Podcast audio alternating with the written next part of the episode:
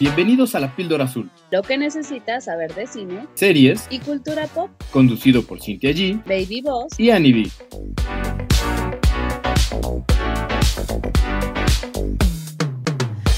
Bienvenidos a otro episodio de La Píldora Azul. Yo soy Cintia G, como cada semana está conmigo Annie B, Baby Boss, Baby Boss.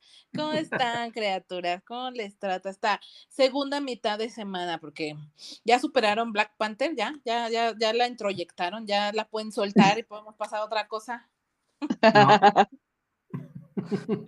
¿No? ¿No? No, no, yo digo que todavía no. No sé usted, Lick. No, yo, yo no voy a superar esto. Yo ya les dije que esta se volvió de mis favoritas, entonces, pero lo que sí puedo hacer es ponerle mute a mi, a mi Marvelita que llevo dentro y ahorita podemos hablar de otra cosa.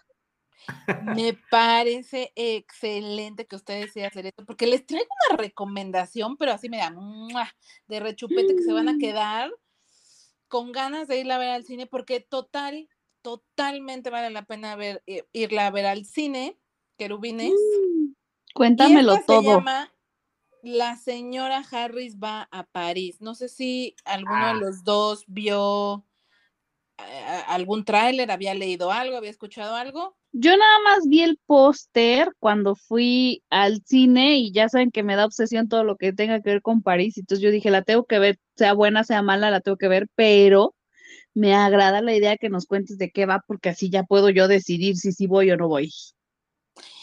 Miren, el licenciado siento que tiene cara como de, o sea, eso es contenido de niñas, güey, qué asco. Pero no, güey, te lo juro, te lo juro que esta, si bien sí tiene su toque dulce y rosita para niñas, yo siento que es una película que puede, que tiene como una reflexión, un mensaje que aplica para todos, niñas, niños, niñes, todos, ¿va? De hecho, Primero, ah, dime. de hecho, la vi anunciada y leí un poco de qué trataba. Medio me llamó la atención de qué trataba. O sea, como que sí dije, "Eh, pudiera ser. Mi lado femenino como que dijo, "Ah, podríamos verla. Pero al final no me decanté por ella. Entonces me llama mucho la atención lo que está diciendo, que, que sí está buena, que sí vale la pena irla a ver. Es como que, órale, a ver. Como porque sí. Pues ahí les va, porque tiene dos grandes mensajes, pero déjenme primero guiarlos un poquito en la trama. Esta película está situada en la Inglaterra posguerra. Yo me imagino que es la Segunda Guerra Mundial, entonces estamos hablando, y corríjame, Lick, ahí, porque yo en las fechas son muy mala, pero son como los 20, los 30, ¿no? Debe de La- ser. la- eh, La Primera Guerra Mundial. ¿Eh? ¿Qué? ¿Están hablando al mismo tiempo? ¿Qué, qué pasa? Es La- que la ninguna de las dos guerras fue por los 20 ni los 30, amiga. No, bueno, No, es sí. postguerra, postguerra. Ah, entonces fue la primera, sí. Ajá, porque la segunda empieza en el 45. Ajá. 43, 45. Entonces, me yo, yo creo que es la década de los 20, 30, pero no estoy muy segura. A lo mejor más bien es, es la década, posterior a la Segunda Guerra Mundial en realidad. Ahí estoy un poco perdida si es después de la Primera Guerra Mundial o después de la Segunda Guerra Mundial, porque en realidad nunca lo dicen, pero sí es una historia de época, pues. O sea, son, son, este, todavía es la época en la que las mujeres usan vestidos muy bonitos, o sea, vestidos zampones muy bonitos, ¿no? En la que todavía las mujeres usaban vestidos y no tanto, no era tan frecuente o, prácticamente no era frecuente ver a mujeres con pantalón, ¿no? Todavía es época de vestidos. Entonces, la señora Harris, nuestra protagonista, es una mujer ya adulta, debe de tener alrededor de 60 años, yo le calculo más o menos, y se dedica a limpiar casas en Londres. Y ella tiene a su mejor amiga, Violet, que también se dedica a lo mismo, son vecinitas y se acompañan en el, en el, como en el camioncito para ir a trabajar, regresan, demás, trabajan más de una casa. Y te la pintan como una muy buena persona. O sea, es, es esa señora que no tiene nada de malicia en sus venas, que es muy amable, que ayuda, que además es como muy organizada, o sea, además como muchas cualidades. Es, es una persona de muchas cualidades. También sabe, además de limpiar la casa, pues sabe cocinar, sabe coser, cose muy bien, me refiero a tela, pues con hilo. Este, es como todo un estuche de monerías la señora. Eh, trabaja para una señora eh, como en sus cincuentas, eh, finales de sus, de sus años 40, principios de sus 50, que está casada, eh, como en una casa rica de ricos, y trabaja también para una chavita como más veinteañera. Entonces, como que de la veinteañera es como su mamá, ¿sabes? Es como esta señora que pareciera que la cuida, medio la protege, la, la ayuda mucho, la tolera mucho, porque además la chica joven es como insufrible, o sea, esa como adolescente que nadie soporta, Así. Y entonces ella vivía como esperanzada que su marido, que se fue a la guerra, regresara, pero llevaba años sin saber de él, no sabían si estaba vivo, estaba muerto, o sea, no tenía noticias de él, su amiga le decía que se olvidara de que él estaba vivo y en una de esas le anuncian que él falleció, que por eso él nunca regresó, o sea, le confirman que su esposo está muerto, que ella es viuda. Y eso le entristece mucho hasta que en la casa de la señora rica ve un vestido Christian Dior. O sea, un vestido de esos que todas soñamos con él. Es más, o sea, siento que eso no se ha perdido al cabo de los años porque todas soñamos con nuestro vestido de boda o de 15 años. O bueno, no diré todas porque seguro hay excepciones, pero muchas soñamos con ese vestido, ¿no? Entonces lo ve, un vestido divino y así precioso, y dice, güey, yo quiero uno, pues ¿cuánto cuesta? Bueno, 500 libras, que supongo que para la época era muchísimo dinero, ¿no? Entonces ella se propone ahorrar y ahorra, ahorra, ahorra, le pasan muchísimas cosas y finalmente logra juntar el dinero que necesita para tomar un vuelo, irse a París, ir a la casa de moda Christian Dior, que en ese entonces existía una, o sea, solo había una casa de moda Christian Dior que estaba en París. Llega, a la casa de moda y casualmente el día que llega están presentando como la nueva colección. Entonces llega un montón de gente famosa, están todas las modelos que son como las caras de la casa de moda de Christian Dior. Y obviamente como ella es una mujer de escasos recursos, la ven feo, la malmiran, la todo. Ah, y le empiezan a pasar como un montón de cosas, porque ahí conoce a un marqués que como la, como eh, más o menos la padrina, hace que ella pueda entrar a este desfile, poder escoger un vestido, porque traía el dinero, pero no se lo querían vender porque pues, no estaba a la altura. Pero como este marqués la padrina, deciden, deciden eh, pues respetarlo, elige su vestido.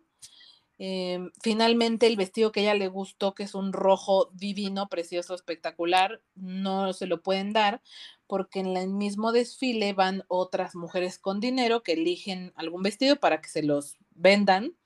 Y una señora que así millonaria de esas mamonas que te malmiran y te ven para abajo, escuchó que ella quería ese vestido rojo y entonces ella le pidió a la marca que le dieran ese vestido. Entonces me e, entiendo que ella tenía como un trato de exclusividad para que los vestidos que ella escogiera solo fueran para ella.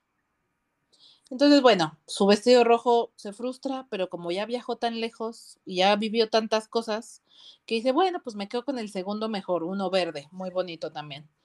Y entonces se tiene que quedar, ella creía que era como de lo compras y te vas, ¿no? Como cuando llegas a una tienda, agarras y te vas. No, en esa época todos los vestidos eran a la medida, entonces tú escogías uno y tenías que ir a varias pruebas de, de, medidas para que te lo hicieran tal cual tu, tu figura. Entonces eso hace que ya se tenga que quedar más tiempo y bueno, no les quiero seguir contando la historia para no, no terminar, pero esto es como menos de la mitad de la película, pues. Y a partir de ahí, pues le siguen pasando cosas, ¿no? Cosas que vive, cosas que, eh, que, que, experimentamos a través de ella en este viaje por buscar su sueño, porque su sueño se convierte en comprarse ese vestido algo muy, pues muy aspiracional y que para ella era como un poquito de bálsamo en el pechito por el tema de su marido, ¿no? Inclusive hay un momento en la película en el que ella dice, yo pensé que ya era muy tarde y ahora ya no estoy tan segura. en esta onda Mm. de nunca es demasiado tarde para perseguir un sueño, para cambiar de rumbo, para decidir tomar un camino muy distinto al que, al que teníamos trazado, entre comillas, ¿no? O al que tenemos frente. Entonces, por un lado tiene ese mensaje como de optimismo, de, güey, no importa que tengas 60 años, tienes un sueño, lucha por él, ve y persíguelo y, y, y construyelo, ¿no? Y por otro lado también a mí me queda el mensaje de, a la gente buena le termina por ir bien, o eso creo yo. Porque es una mujer tan noble, tan noble, que aunque le pasan cosas, porque obvio le pasan cosas malas, ¿no? Le- de repente las cosas le- no le van como ella espera, como, como uno como espectador quisiera, porque te cae tan bien y quieres que todo lo que quiera, todo lo que esta señora se ponga enfrente lo logre, que cuando le va mal es como de no, no, por favor, no. Pero de repente las Mm. cosas se acomodan, ¿sabes? Entonces siento que el mensaje también es, eh, creo que cuando tú ayudas desinteresadamente a los demás, que eres una persona de buenos sentimientos, noble, que siempre está dispuesta a ayudar, la vida te lo retribuye de una u otra manera. A lo mejor no de la forma que tú quisieras, a lo mejor no en el momento que tú quisieras, pero cuando tú crees que todo está perdido, cuando tú crees que ser bueno, ser noble no sirve de nada y no te lleva a ningún lado, o sea, en el momento más bajo, ahí es donde puedes darle la vuelta a las cosas y darte cuenta que no necesariamente es así. Siento también que es un tema de soltar, ¿sabes? Como de, pues esto no fue, no es para mí, lo suelto. Y en el momento en que lo sueltas, la vida te sorprende con, con algo que deseabas profundamente o algo que a lo mejor no sabías que necesitabas, que deseabas y que es mucho mejor que lo que tú estabas buscando, ¿no? Entonces, la verdad es, eh, en resumen, es una película súper, súper dulce, con un mensaje muy lindo, que, que les decía al principio, si bien, si bien es una película mm, rosita, dulce, no cae en clichés, no cae en, en, en demasiada cursilería, creo que está bastante medido. Y más bien, ¿sabes? La siento, no sé si alguno de los dos ha visto Hotel Marigold, que es justo una película. Eh, mira, el, el Baby Boss como que no sabe de qué le estoy hablando. Hotel Marigold, ¿Cómo película que les, crees? es que les recomiendo muchísimo sobre ancianos en la tercera edad que deciden retirarse en una casa en la India, ¿no, Irais? Sí, correcto. Y la verdad está muy buena. O sea, es ese tipo de película que, que no creo que sea ni para hombres, ni, o sea, no, no es como de, no, es solo mujeres, solo hombres, solo jóvenes, solo ancianos, no, creo que es cualquier persona la puede ver y creo que algo les va a caer el 20, algo te va a hacer clic, te vas a identificar con algo y vas a salir como de, güey, sí se puede, voy a luchar por mi sueño. Neta, neta, neta, la disfruté. Hace mucho que no me sentaba en una sala de cine y me sentía feliz, ¿sabes? Como, porque todo en todas partes al mismo tiempo tiene sus altibajos, ¿no? Como que todo el tiempo es como, como que te confronta, como que te hace reflexionar, como que te, como que te pone en un mood serio, reflexivo, ¿no? Pero una película en la que te sientas y te la pasas bien, o sea, que todo el tiempo tienes una sonrisa en la cara y, y- y sientes así como mucha energía positiva, hace mucho, ni siquiera les sabría decir cuándo fue la última vez que veo una película así. Neta, es una chula de película, la tienen que ver. Si no la pueden ver en cine, en algún momento en streaming, pero en serio, no la dejen de ver. Ok. Ok, me gusta, me gusta. Sí me voy a lanzar. Le vamos a dar un chance. De veras que sí, de veras que sí. Además, por ahí sale eh, Jason Isaac, que a mí este actor me gusta mucho, me cae muy bien, se me hace muy guapo. Es como el único actor conocido. Eh, el resto de los actores yo no los ubicaba. Creo que, creo que el otro que, que sí es conocido, Annie, es Lucas Bravo, que es el de, es el de Emily in Paris, ¿no? Ah, sí, sí, sí, ajá. Este, este chavo, sí, sí es de Sí. Emily in Paris. Sí, este, que es Sí, ya, el francés, ya. el francés Ya nos guapetón. conectamos. Exacto. El francés guapetón, ese, también ese sale en esta película, está muy guapo, muy, muy guapo. Sí. Y, y- y- pero fuera, fuera de que si hay caras conocidas o no, las actuaciones son buenas. La señora interpretada por Leslie Mal Manville es lo hace increíble, de verdad, sí te toca fibra, sí conectas con ella, empatizas, te cae increíble. Todos creo que lo hacen muy bien, pero obviamente el peso de la película recae en ella y no sé, ella es un dulce, lo hace increíble. Me encantó, me encantó, me encantó. Los vestidos tan preciosos. Vale la pena aclarar que como obviamente estamos hablando de Christian Dior, hay muchos vestidos hermosos, divinos. La pasarela, cuando ella por primera vez llega aquí a la casa de moda, todo lo que ves es como de, qué hermoso. Ojalá algún día regrese esa época. Ojalá, ya ven que dicen que todo regresa, que la moda todo regresa. Ojalá regrese esa Exacto. época de los vestidos bonitos, güey. O sea, yo la estoy Y esperando. de con- los hombres en traje. Por favor, los hombres en traje. Es que necesitamos eso ya. Puede ser, puede ser que lo necesitemos, pero Oye. es muy linda, muy linda el vestuario, la ambientación, todo muy, muy lindo. Y los Pidos vestidos. que estaba yo buscando para aclarar nada más y no dejarles con la duda a los escuchas. Sí, Sí está citado en la posguerra de la Segunda Guerra Mundial, porque estamos en la década de los 50. De hecho, la, la película es una adaptación de una novela que fue publicada en 1958. Y a propósito del vestuario que estabas comentando, esto de Christian. Dior, también estoy leyendo aquí que la casa Dior estuvo de acuerdo en abrir sus archivos y proporcionaron los bocetos de su sede y del taller original y fueron recreados, pero sí a detalle y conciencia.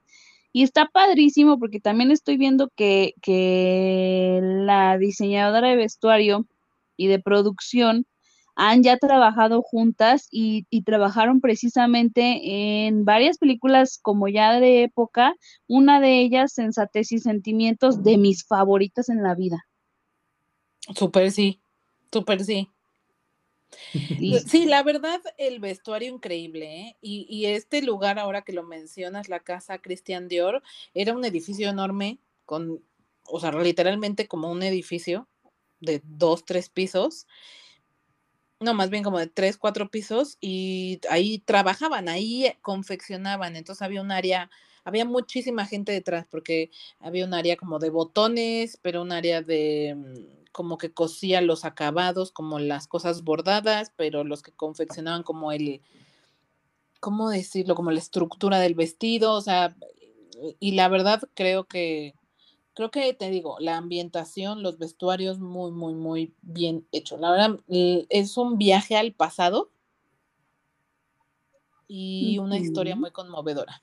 Totalmente Mm. recomendable, criaturas. Totalmente recomendable. Pequeños dinosaurios. Estaba viendo que ya se ha adaptado a lo largo de los años a televisión y teatro, que no es la primera vez. ¿Qué tal? Habrá que comparar. Sí, sí, sí, creo que ya me llamó más la atención. Y lo único que me brinca es, me van a aventar jitomates, pero, Seguro. ay, güey, hasta me estoy ahogando. Ajá, hasta tu- tú solito, mira, dijiste, veneno, en tu propio evita soltar veneno, esto. Por la obsesión que tienen ustedes las mujeres y que se les ha generado, realmente les han implantado esta obsesión por comprar ropa, por comprar vestidos, por comprar zapatos, que no tiene utilidad alguna, pero bueno, tenía que hacer mi comentario. Exacto, porque su pecho no es bodega. Exacto, usted sí me entiende, Lick. Es que mira, te voy a decir una cosa. Los hombres no lo van a entender, punto. Final, ya. No hay más que discutir. Es algo que un hombre no, no, no es, no es cuestión de género, porque también conozco hombres, claro que son los menos, que se clavan mucho e- en, ser fashion. Yo en algún momento tuve, estuve e- e- en ese lado de ser metrosexual y fashion. Metro, metro, metrosexual. metro, metro, metrosexual. Que pues, no hay dinero que te alcance, ¿no? De entrada, porque sí es un- una industria aspiracionalista, aspiracionista. Pero es mercadotecnia, o sea, les enseñaron, se lo implantaron, no es cuestión de género, no traen en el ADN. Pero Pidos. bueno, O sea, sí, pero no. Por ejemplo, lo que hace Valenciaga, que Valenciaga se burla de la misma industria de lujo y de todo esto, vendiéndote unos tenis todos horribles, todos machacados y enlodados, ¿no? Una playera Valenciaga, que es cualquier playera de las del PRI, nada más con otro imprimido diferente, o sea, Impreso. carísimo. ¿Cómo que de París. imprimido? Impreso. Perdón, dispensen mi, mi, mi- es de que yo soy de barrio. Es que es, es camiseta del PRI, por eso. Ajá, pero pues es La que es la misma yo. playera de algodón, güey. O sea, ahí ya. Justo, ahí yo no estoy de acuerdo. O sea, es una playera. eh, Da igual si es del suburbio, del CNA, de Valenciaga, de lo que tú quieras, pero sí hay artículos muy específicos que son un sueño. O sea, ah, eh, por ejemplo, ahorita están hablando de un vestido, ¿no? En la película. Ajá. Pero, pero yo te podría decir de zapatos, ¿no? Como estos zapatos icónicos de Carrie Bradshaw, los azules. Entonces, que tú estás de acuerdo, exacto, que esos zapatos son de que no te pases, güey, no hay otros zapatos así, o sea, neta, eso sí no te los vas a encontrar en la zapatería aquí en la plaza. Solo es como artículos en especial que sí valen la pena, cañón. Eh, Yo creo que aquí hay dos temas diferentes. O sea, por un lado está la calidad de los artículos, que estoy de acuerdo que hay artículos de muy, muy buena calidad y que tienen un plus. Por otro lado, también está el pago de la marca. O sea, un, no sé, ¿qué te gusta? Una playera Supreme. O que, que puede ser de muy, muy buena calidad. Por un lado estás pagando el tipo de algodón de quin- 500 hilos, algodón egipcio, lo que quieras, pero la mitad del precio también es, es la marca. Es el profit que te da la, la marca. Ni siquiera es profit, es la marca. ¿no? Que- Como el que- 90%, sí. pues dependiendo del artículo, porque también, te- pues yo te puedo hablar de coches también, ¿no? Si nos vamos al lado de los hombres. Un Mercedes-Benz sí es una diferencia con cualquier, contra un Ford, ¿no? Y más o menos el Ujú. coche cuesta la mitad de lo que tú estás pagando. La otra mitad lo que estás pagando es la marca y el, el soporte. Pero eso por un lado, y puedo entender que ciertos artículos tengan cierto costo porque son exclusivos, porque la calidad es muy buena. Pero por el otro lado está la obsesión a comprar. O sea, eh, no voy a decir nombres porque me avientan ahora el aguacate, pero tengo amigas que no pasan más de 15 días sin comprar ropa nueva. Cuando la ¿Y que, qué tiene? cuando la que tienen todavía sirve. Entonces, esta obsesión de comprar por comprar, porque cambió eh, la estación, porque ya llegó la nueva moda, cuando tienes ropa que sirve, solo estás generando desperdicio y gastando, desde mi punto de vista, derrochando el dinero.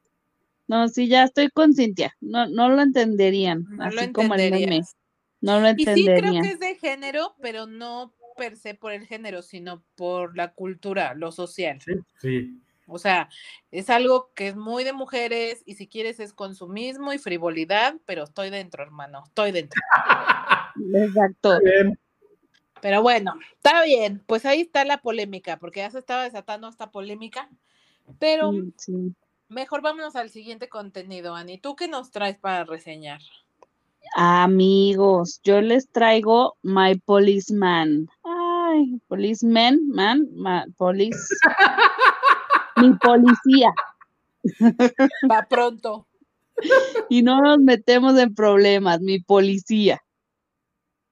Esta nueva película donde es protagonista Harry Styles, ustedes la van a encontrar disponible en Amazon Prime. Y les voy a contar de qué se trata. Hagan de cuenta, es que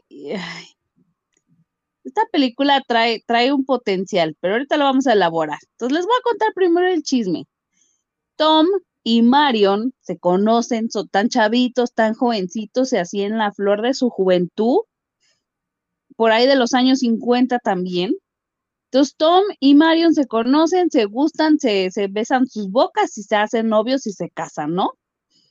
Y entonces en todo este proceso se les cruza Patrick, que Patrick empieza a ser amigo de Tom Y ahí empieza a haber una amistad bien padre y bien rara, donde Patrick de pronto tiene como mucha afinidad con Marion y de pronto dices, "Ah, estos son más, o sea, aquí no se huelen a más una amistad, pero luego resulta que el tal Patrick también se empieza a ser muy, muy amiguito de Tom, ¿no? Y entonces ahí es, es una relación bien rara bien extraña, donde esos tres están bastante unidos, pero llega un punto en el que eventualmente, este, y esto no es spoiler, ¿eh? ya por todos lados está hablando. Llega un punto en el que Patrick y Tom empiezan una relación. Entonces, ¿Qué? No, sí, cállate, se prendió el cerro. Pero espérate, espérate, esa no es el escándalo, ese no, o sea, déjate tú de que se ha casado, o sea, porque ya Tom estaba casado con Marion, ¿eh? Ese no es Pero el ver. problema. Lick, déjame, déjame entender, vámonos paso por paso. A ver, échale, échale. ¿Es un triángulo amoroso o el amigo se enamoró del esposo? ¿O ¿Cómo? El amigo se enamoró del esposo. Ah, ok. ok. Sí, porque la verdad es que Marion queda ya después como que bailando en este como títere, ¿no? No, más bien el amigo se... Sí, pues sí, alguien sobra. Pero espérate, si esa no era la bronca, es que en ese momento eh, eh, en, en Inglaterra estaba penado, estaba prohibido, era contra la ley ser homosexual. Y entonces imagínate, Harry, el, digo, el Tom, que es Harry Styles, era policía, entonces él sabía perfectamente lo que le podía suceder si alguien se enteraba de que este era, era homosexual, ¿no? Entonces yo les acabo de, les acabo de dar el esqueleto de esta historia y no quiero profundizar más por si la quieren ver, para no quemarles más nada. Les acabo de dar el esqueleto y, y, y siento que tiene buen potencial. Dices, oye, qué buen chisme, o sea, a ver qué pasó, cuéntame más, o cómo fue, o qué pedo, ¿no? ¿Cómo se va a arreglar esto? Ah, porque aparte, esto sucede en dos líneas de tiempo. La mitad de la película estamos viendo este contexto que yo les estoy platicando y hay otro, hay brincos de tiempo donde estamos viendo a los protagonistas ya en los 90, ya bastante adultos, o sea, ya incluso pues casi viejos, ¿no? Y por azares del destino, Patrick llega a, a la casa de Tom y Marion y, y se ve ahí una hostilidad bien rara y tú no sabes por qué hay una hostilidad entre esos dos hasta que va desenvolviéndose toda esta historia que yo les acabo de contar. Entonces, son- o sea, suena bien, ¿no? Suena que trae potencial, pero hay un gran problema. Hay un problema enorme y es que tiene un pésimo ritmo, pero pésimo, o sea, se cae mal plan. O sea, la parte donde ellos son jóvenes es bastante dinámica y ver a Harry es un deleite porque el güey es guapísimo, pero en la parte donde son adultos no te pases, te quieres dar un tiro porque es aburridísima, o sea, te lo juro de verdad es aburridísima. La película se siente como que es eterna cuando dura menos de dos horas, o sea, dura hora y cincuenta y cacho, ¿no? Algo así, ponte. Órale. O sea, no llega ni a las dos horas, pero la película se siente eterna. Tanto que yo la tuve que ver en dos partes porque te lo juro, me morí. Me moría de aburrición y la terminé de ver para, para traerles la reseña. El ritmo es lo que mata todo. Yo creo que esta película tiene potencial. Las actuaciones no son malas, la verdad son muy buenas. Marion es la niña que interpreta um, a Diana en The Crown. Entonces, esta niña es talentosa, está, está bien. Harry Styles también lo hace bien, sobre todo porque en esta ocasión hay escenas donde tiene muy poco diálogo y más bien es una interpretación corporal, ¿no? O sea, es mucho de expresiones. Lo hace bien. Eh, Patrick, que lo interpreta David Dawson, también bastante, bastante pulcro. En serio que hasta el vestuario, la ambientación, te puedo decir que hasta la fotografía, todo eso está perfecto. El único gran problema es el ritmo. El ritmo es pésimo. Entonces, creo que es una, es, o sea, no, no sé si decirle si es buena opción o mala opción. No, no, no, o sea, no me decido. Mi corazón está dividido tal como está la crítica, porque les voy a contar que en Rotten Tomatoes La crítica le otorga 41% de aceptación, pero audiencia le da 96%. O sea, está diametralmente opuesto y así estoy yo ahorita. Yo no, no les sé decir si me gustó, lo que sí les sé decir es que no la voy a volver a ver. No, Pero- pues no. está, o sea, es interesante porque les digo, todo lo demás está bien, está muy cuidado, las actuaciones bien, la ambientación, o sea, no, no, no sé, está, yo si tuviera que otorgar una calificación, a lo mejor le entregaría tres píldoras y nada más les quiero. Sí, porque te digo que todo, o sea, todo lo demás está bien. El único problema es el ritmo. Creo que no profundizan suficiente o bien, a lo mejor pudieron haberse centrado, haber recortado las partes de las versiones adultas, porque es donde se cae. Y pienso que pudieron haber explotado muchísimo más este tema. Este tema es hiper controversial eh, en el cine, tanto que les ha dado a, a películas grandes premios, ¿no? O sea, por ejemplo, Sí, el año Brock- pasado, Mountain, Exacto. totalmente, el año pasado sonaba fortísimo eh, la del poder del perro, por ejemplo. Sí, o Call Me by Your, by your Name con Exacto. Chalamet y con el y el, caníbal. y el Hammer y el el caníbal, caníbal. el que no debe ser nombrado.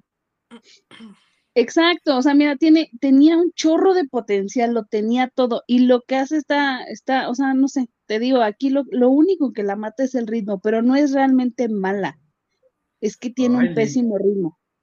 Es que el ritmo para mí creo que hace mucho a la película. O sea, Total. si es ritmo decente, pues como que ni juega en pro ni en contra. Si es buen ritmo, le suma mucho, pero si es malo, hijo, creo que le resta muchísimo a una película. Bueno, Es que ahorita que que, te digo. mencio- ahorita que mencionabas la del poder del perro, a mí por eso esa no me gustó, se me hizo lenta, lenta y de flojera, mil. O sea, aunque se rescata esta parte, y sí siento que hay te- cosas rescatables en general, a mí no me gustó, yo no la disfruté porque se me hizo una cosa como, como castigo, hijo, o sea, como de ya, por favor, Sí. que esto se acabe.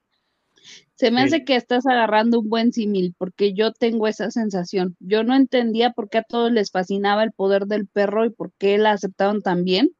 Y vi varios reviews en los que les gusta bastante la película y yo digo, por, pero no es que sea mala, es el pedo del ritmo.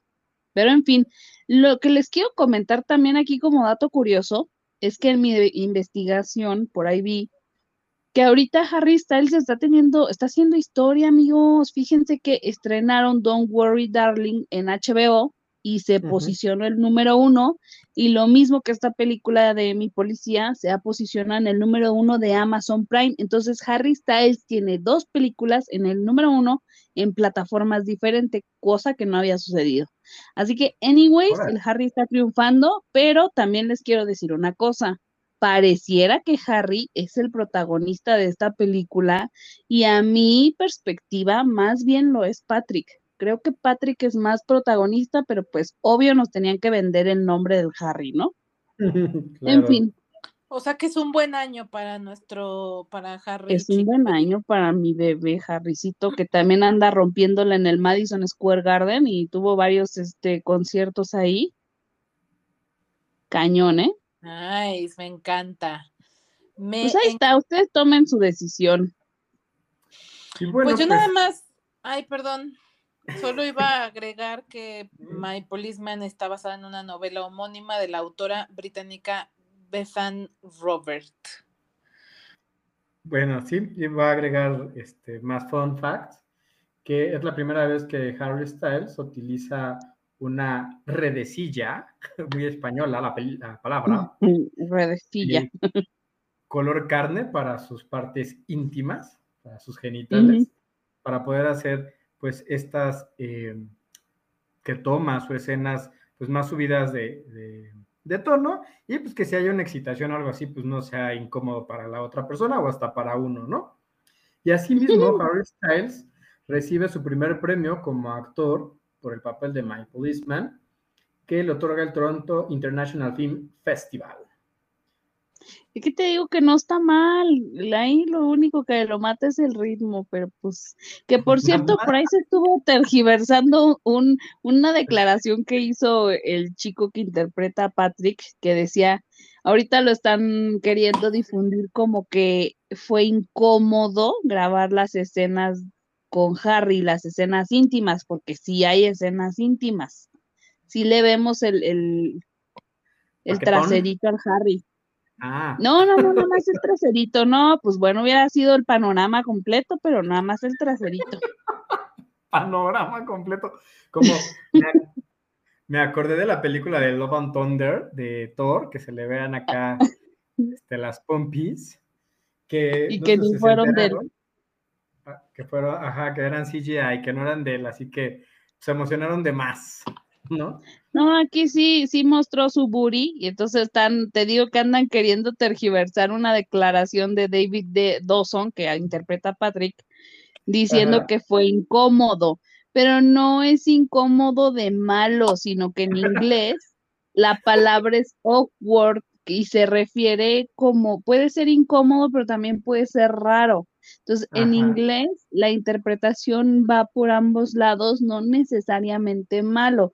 Y lo, eh, al momento de traducirlo, lo están así como de que, ay, y fue incomodísimo grabar con Harry Styles. No, güey, no, no es así la intención original. Es incomodísimo verle las nalguitas. Pues sí, porque aparte lo que él decía es, oye, pues está raro porque estás grabando escenas de íntimas con otra persona. Y entonces decía, pues ya realmente lo que hacíamos al final de la escena, pues era reírnos, ¿no? Pues ya que pues, nos Sí. hacía más llevadero el pedo este de tener ahí encima al, al otro encuerado. Pero no porque Pues sea claro. malo, sino porque está, pues sí es raro, ¿no? Supongo que hasta a ustedes les pasaría. Pues hay que bajar tensión. Pues sí. Y yo creo que es raro cuando te están viendo 20 mil personas, ¿no? Y este, Claro. este tipo de triángulos amorosos, híjole, son tan comunes, pero tan comunes, que yo por ahí me hice un par de historias que luego se las contaré. Se prendió el cerro, después hablaremos de esto. Sí, sí. Muy bien. Bueno, pues yo antes de que la Ani se vaya a los a las Pildo News, no quiero dejar de hablar de Enola Holmes 2 rápidamente, que se estrenó la semana pasada en Netflix, esta secuela de eh, la película protagonizada por Millie Bobby Brown, que está inspirada en una novela sobre Enola Holmes, la hermana pequeña de Sherlock Holmes, en el que ella también es como detective o aspira a ser detective.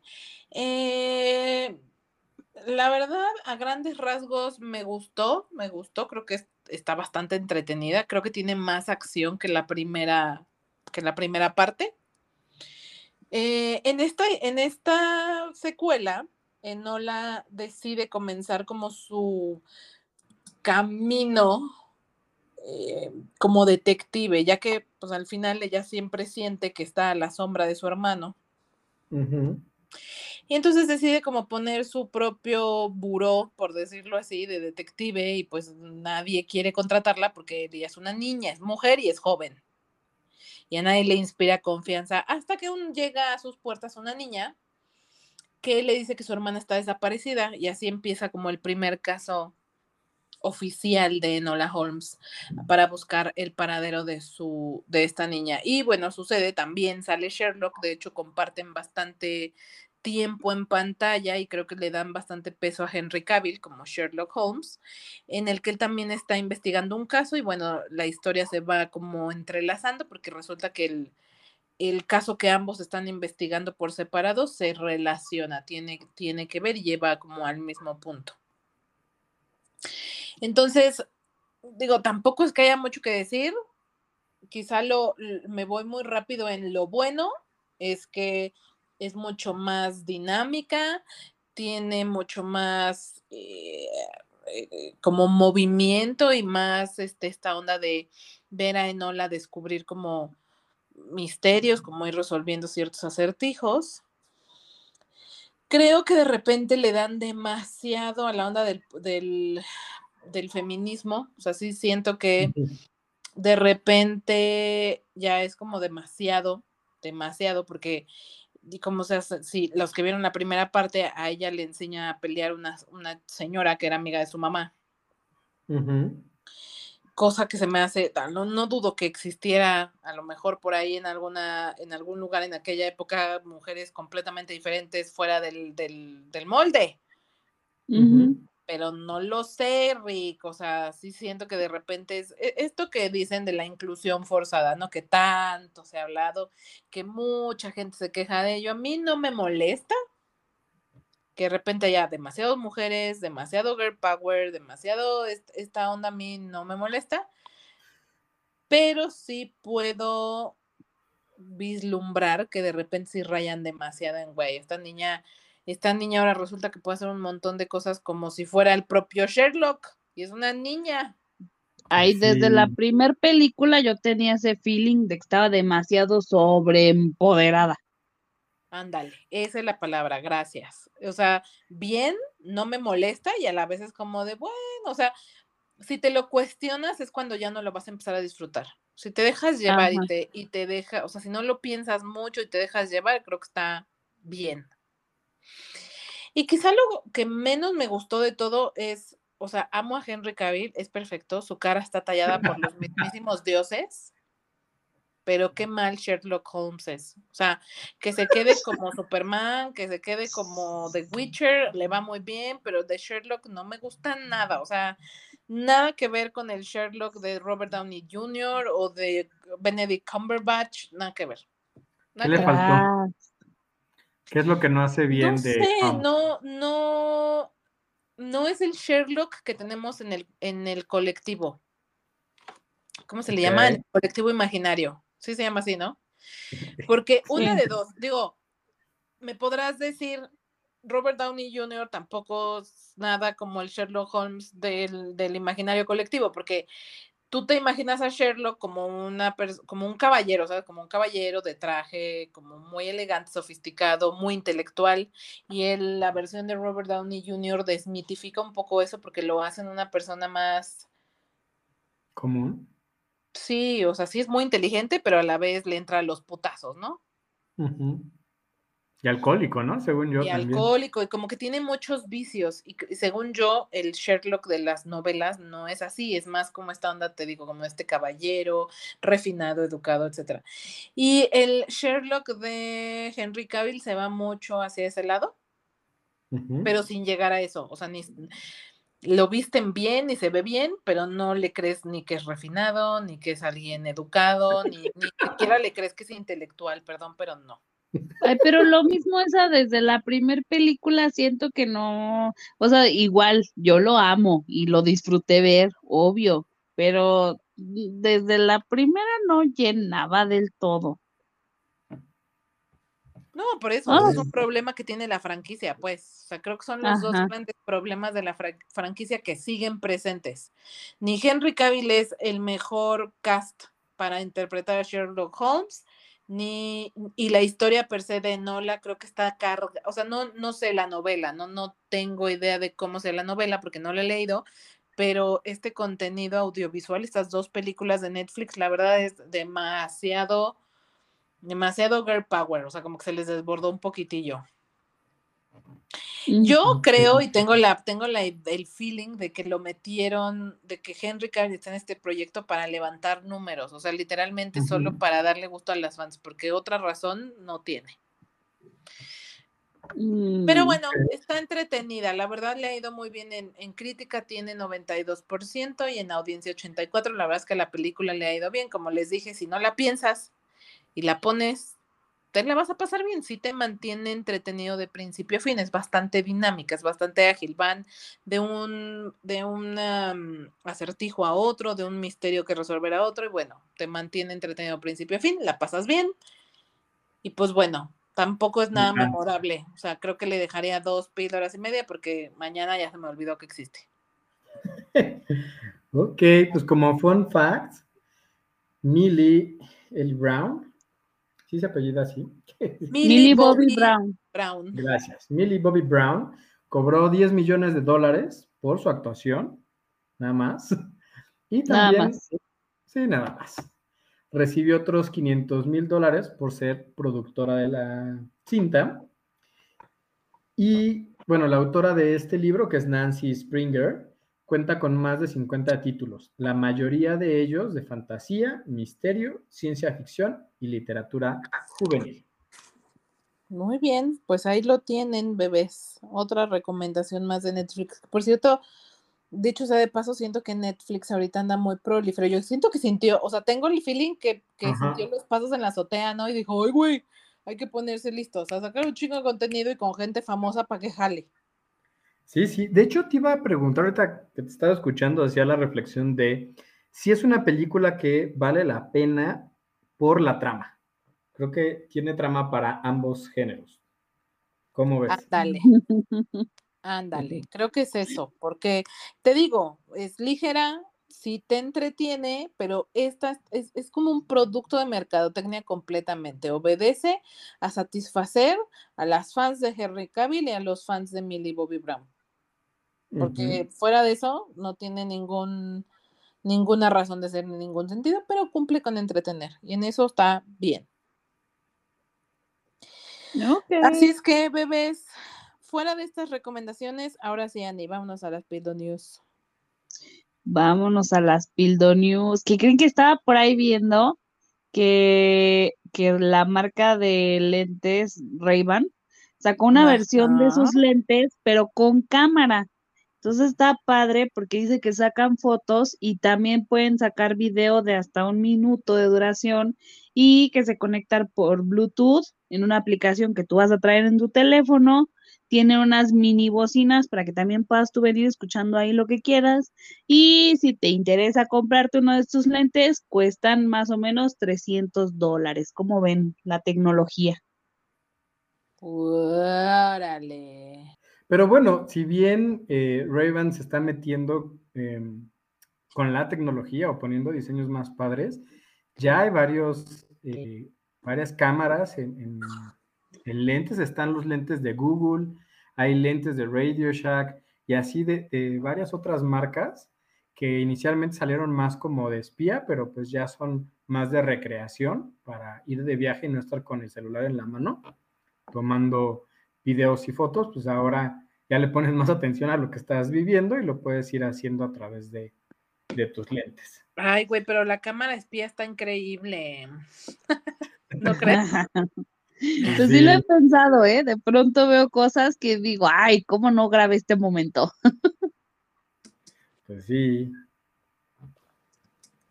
Pues está bueno, pues a ver qué Oigan. show. ¿Ustedes tienen alguna cosa que nos vayan a iba a compartir? decir, oigan, ¿qué onda con que la revista People nombró a Chris Evans como el más sexy del mundo mundial? O sea, es que no me malinterpreten, estoy dentro. El tipo merecía ese premio, aunque sea una vez en la vida. Que Yes. se le reconozca su belleza,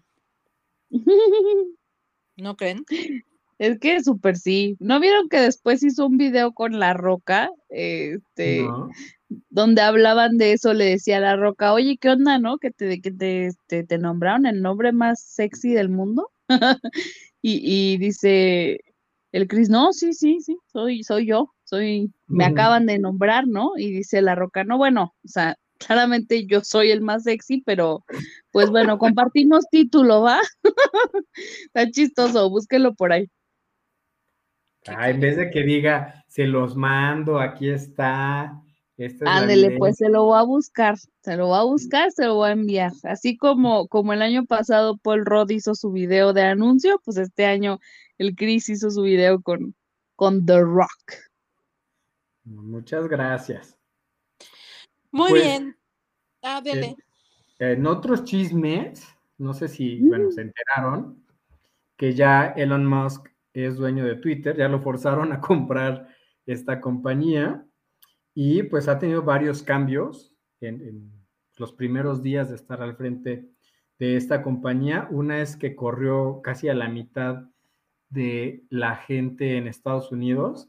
Creo que se aventó 3.000 eh, dadas de baja, una cosa así, y le interpusieron una demanda colectiva porque entiendo que en California, que es donde están las oficinas centrales, les tienen que avisar con 60 días de antelación cuando los van a correr.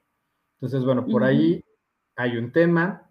Luego eh, va a cambiar el costo de la verificación de las cuentas.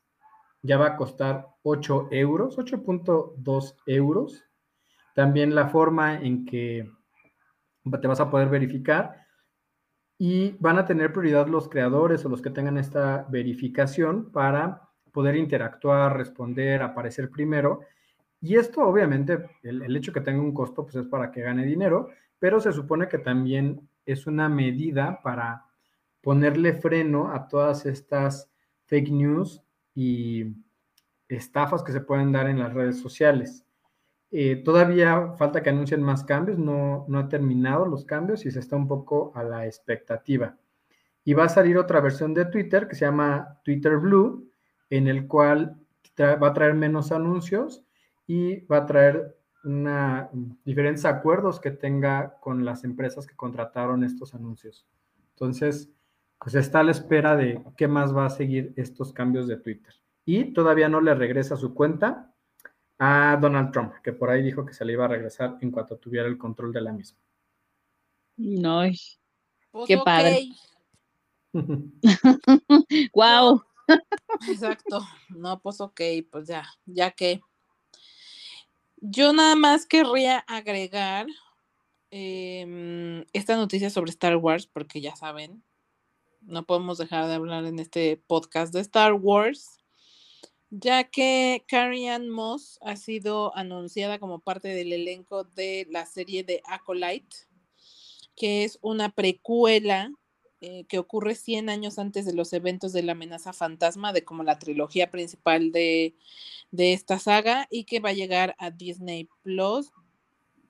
Eh, justo leía en estos días que la producción ya comenzó, así es que yo imagino que en algún punto, por muy pronto, a finales del 2023, si no es que principios del 2024 vamos a estar viendo esta serie, que por supuesto super jalo. O sea, es que todo lo que tenga que ver con Jedi y Sith, estoy dentro. Ok. Estoy dentro, dices. Porque adicta. Y además, eh, pues sale est- esta actriz, la, la protagonista, coprotagonista de Matrix, la verdad, pues tiene mucho que no la vemos en proyectos. Creo que la última vez que la volvemos a ver fue en Matrix Sí. 4. Justo.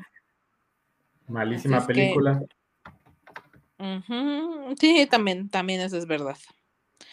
Así es que vale total, total, o sea, me da como este feeling, me da este feeling de que la quiero ver, de que va a estar buena, tiene buena, tiene buena pinta y güey, ¿ya vieron que en las calejitas felices de McDonald's van a estar los eh, muñecos de Wakanda Forever?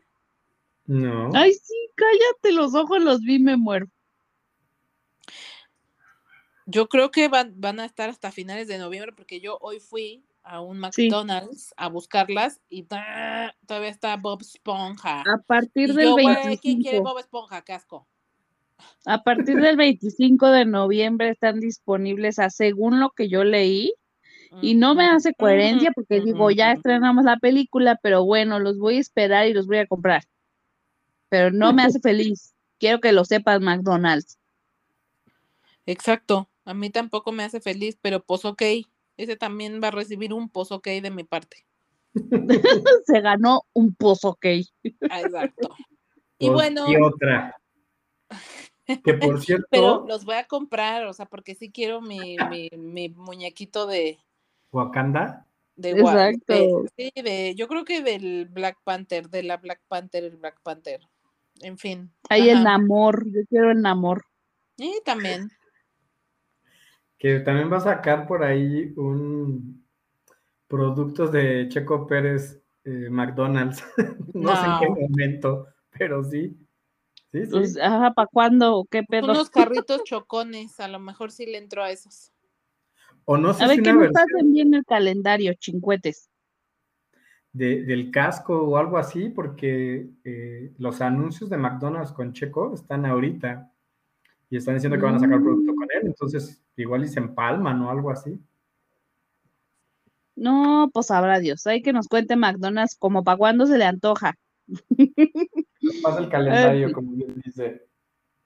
La que sí está confirmada ya para el 25 de noviembre a través de Disney Plus es el especial de Guardianes de la Galaxia, este especial de fiestas que van a tener. Ya tenemos fecha de estreno, 25 de noviembre, anótenlo en su calendario, ya casi, ya casi, guarden el día. Me encanta que va a salir este actor, ¿cómo se llama? Entiendo que el tema es que eh, Quill está triste porque no encuentran a Gamora, Gamora y sus amiguitos lo quieren ver feliz y por eso están buscando a Kevin Bacon. Mm. Entonces, en fin, ya veremos cómo Ah. va, pero se, pero suena que va bien. Y los dos. Ah. Pues sí, muy Mm. bien, querubines. Pues, ah, ¿qué, ¿cómo ven si despedimos este programa con Harry Styles? Super sí, ¿no? Supuesto. Vámonos, vámonos con Golden, que es mi canción super mega favorita de Harry. Es que de veras esa canción. Ay. Pónganla. Mire, licenciado, le voy a decir, le voy a decir una cosa. Cuando esté manejando, póngala. Va a ver que, que como que le mete poncha al- a la hora Exacto. de la manejada. Ay, a ver, porque tus gustos musicales no, no van conmigo. en lo No, pero esta es positiva. Ya sé que me gusta la película, digo, la música como, como triste y suicida, pero no, esta sí es positiva. Esta tiene un vibe, un vibe bonito, un vibe positivo y de buen, de, de- de estar de buenas. Así es que muchas gracias, Ani, muchas gracias, David, también a todos los que se quedan hasta el final. Muchas, muchas gracias por seguirnos episodio a episodio. Ya saben, nos encuentran en Facebook, Twitter e Instagram como La Píldora Azul, una entre píldora y azul. Igual por ahí está nuestra página web. Así es que nos despedimos este episodio con Golden de Harry Styles. Adiós. Bye.